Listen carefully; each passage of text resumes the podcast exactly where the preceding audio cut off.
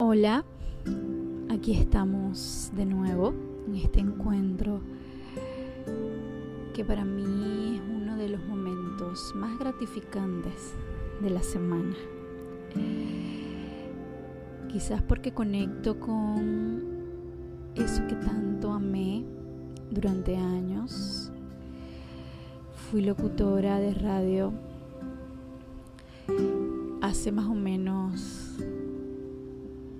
11 años, 10 años, por paro, 3 años más o menos, en mi ciudad natal.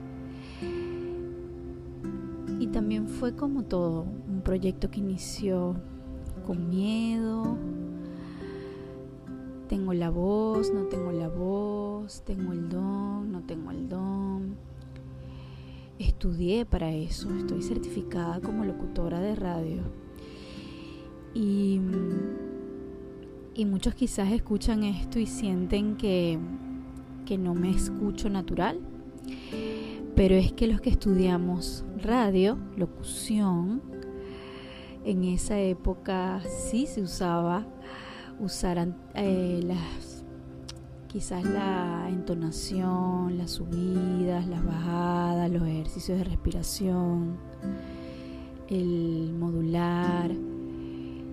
Y es algo que aprendí y cuando decidí hacer estos pequeños encuentros, dije lo voy a hacer como aprendí a hacerlo y me gusta hacerlo, porque la radio tiene magia tiene una magia que atrapa que solamente los que hemos vivido estar aquí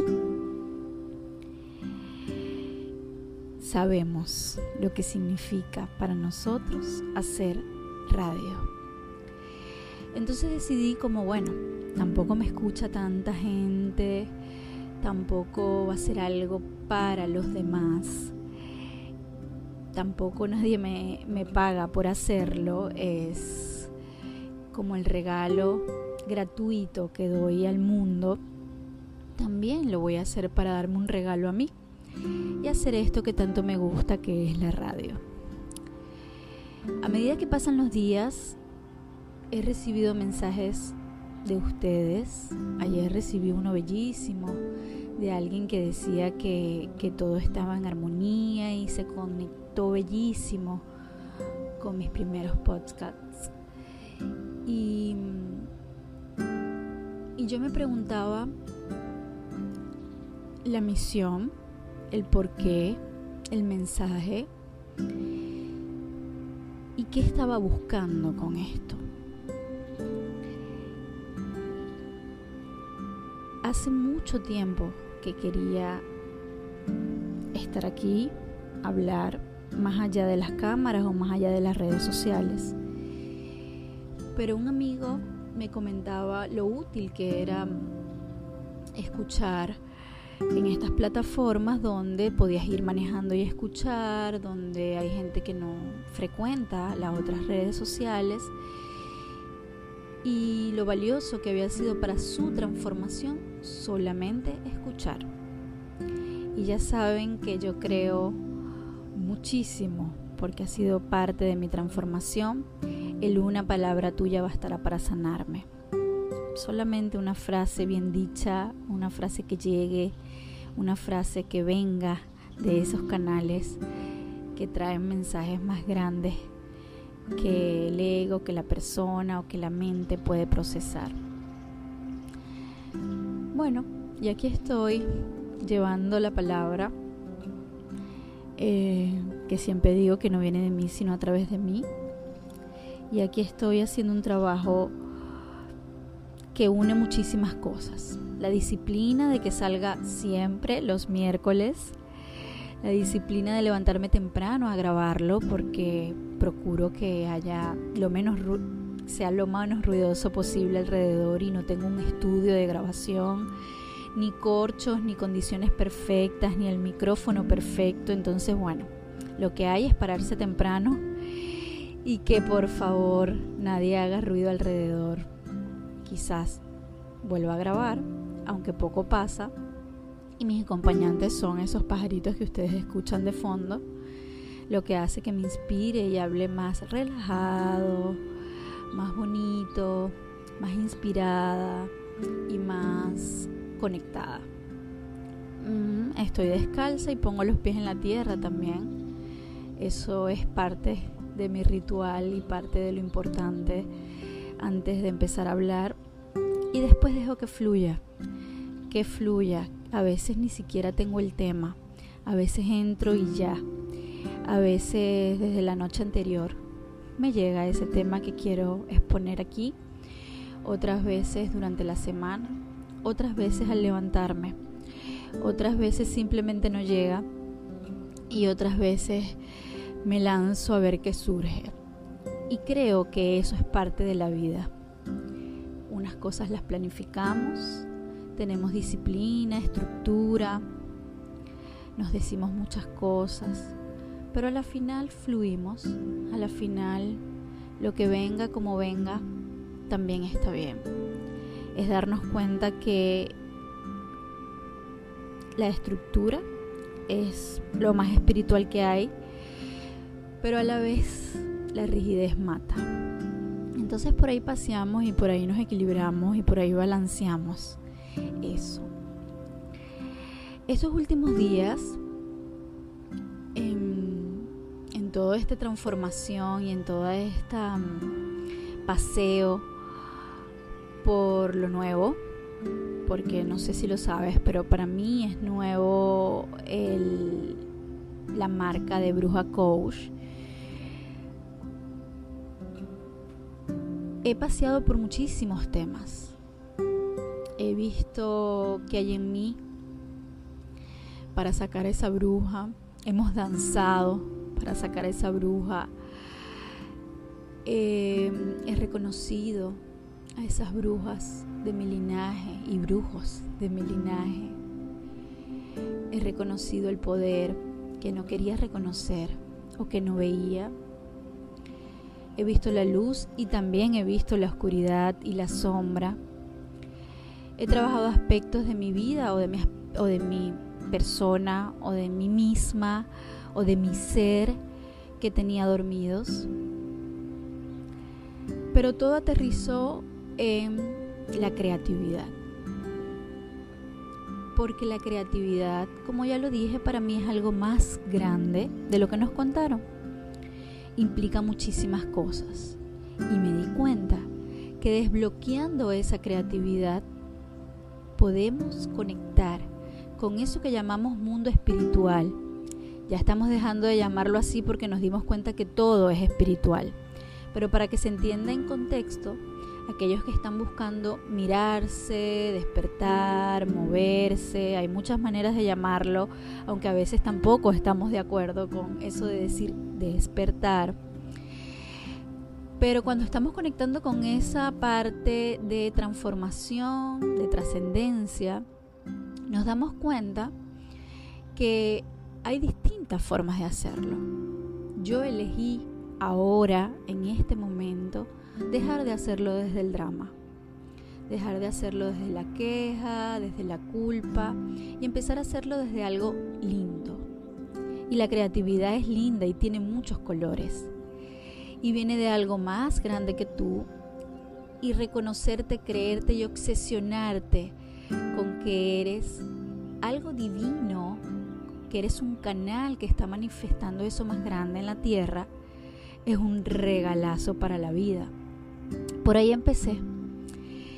Luego me fui dando cuenta que la creatividad implica tanto como aquella vez que hablaba de soltar el control implicaba todo.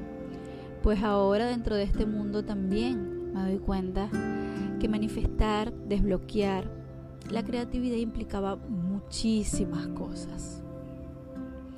Porque desbloquear la creatividad y empezar a ser quienes vinimos a ser y empezar a florecer implica mirarnos, salir de nuestro estado de supervivencia. Las creencias, los patrones, lo que nos dijeron, los traumas, lo que nos decimos, reconocer el ego, los miedos y todo aquello que está en nuestro sistema de supervivencia. Me encontré con que la creatividad es aquello que se manifiesta a través del cuerpo, la expresión humana, lo que hacemos. Entonces terminamos siendo un canal, terminamos siendo ese cable a tierra de todo aquello que está más elevado que nosotros, más grande que nosotros, la energía, el universo, Dios, la madre tierra. Ese cable a tierra se lo podemos dar de distintas formas. Entonces, no por casualidad, me encontré con el baile. Amaba bailar cuando era niña. Por muchos momentos en mi adultez lo he hecho. De hecho, en algún momento me certifiqué como instructora de zumba, aunque poca gente lo sabe. Nunca consideré ser buena bailarina, solo me gusta, me gustaba y lo hacía. Me, topé con el afrodance y más tarde me di cuenta que estaba conectando o estaba buscando esa conexión con mi chakra raíz. En esa búsqueda, en ese despertar, en ese recordar mi feminidad, mi conexión, lo que me mueva, lo que me vibra y lo que me excita, también empecé a relacionar todos esos movimientos y cómo la creatividad o para desbloquear la creatividad era necesario reconocer mi diosa Afrodita. Era necesario decirle, aunque sea que se asomara. Muchos de ustedes saben que venía conectada solamente con la madre, Demester. Un poquito con Estia, el hogar, y siempre como asomadita mi emprendimiento, Artemisa. Esas diosas que nos hacen descubrir ese inconsciente colectivo en el que todas las mujeres en alguna etapa de nuestra vida pasamos, pero a veces ignoramos que existe en nosotras o que deberíamos despertarla. Decidí dejarla entrar, reconciliarme con ella, mirarla, conocer más de esa diosa. Una cosa me llevó a la otra porque esas personas o esas mujeres hermosísimas, normalmente de tez negra, que bailan afrodance, ellas sí saben lo que es tener Afrodita bien desarrollada. Se ven hermosas con su feminidad, sus muecas, su expresión corporal empecé a aprender de ellas y otras que también bailan al ritmo del yoga, del kundalini, que lo hacen más allá de solamente entretenerse, que lo hacen para como terapia, para conectarnos, para desbloquearnos, para conocer nuestra ciclicidad femenina. En todo este recorrido, hace pocos meses, empezaron a llegar a mis libros. Ya saben que leo y leo y leo sin parar. No sé cuántos libros leo a la semana. Es una adicción que he tratado de detener. Por momentos lo he hecho. Pero siempre vuelvo a caer en las lecturas. Y lo más impresionante es que leo y alguien cita un autor y yo busco al autor y después me bajo el libro de la persona que citaron en ese libro. Total que una cosa me lleva a la otra, pero siempre he pensado que los libros tienen el don de hablarme. Y cuando crees que los libros te están hablando, difícilmente puedes desconectarte de ellos. Todo esto me ha llevado a libros de sexualidad, de tantra, de feminidad, de ciclos, de amor propio. Y se ha despertado en mí muchísimos eh, reconocimiento o autoobservación de bloqueos que no podía ver.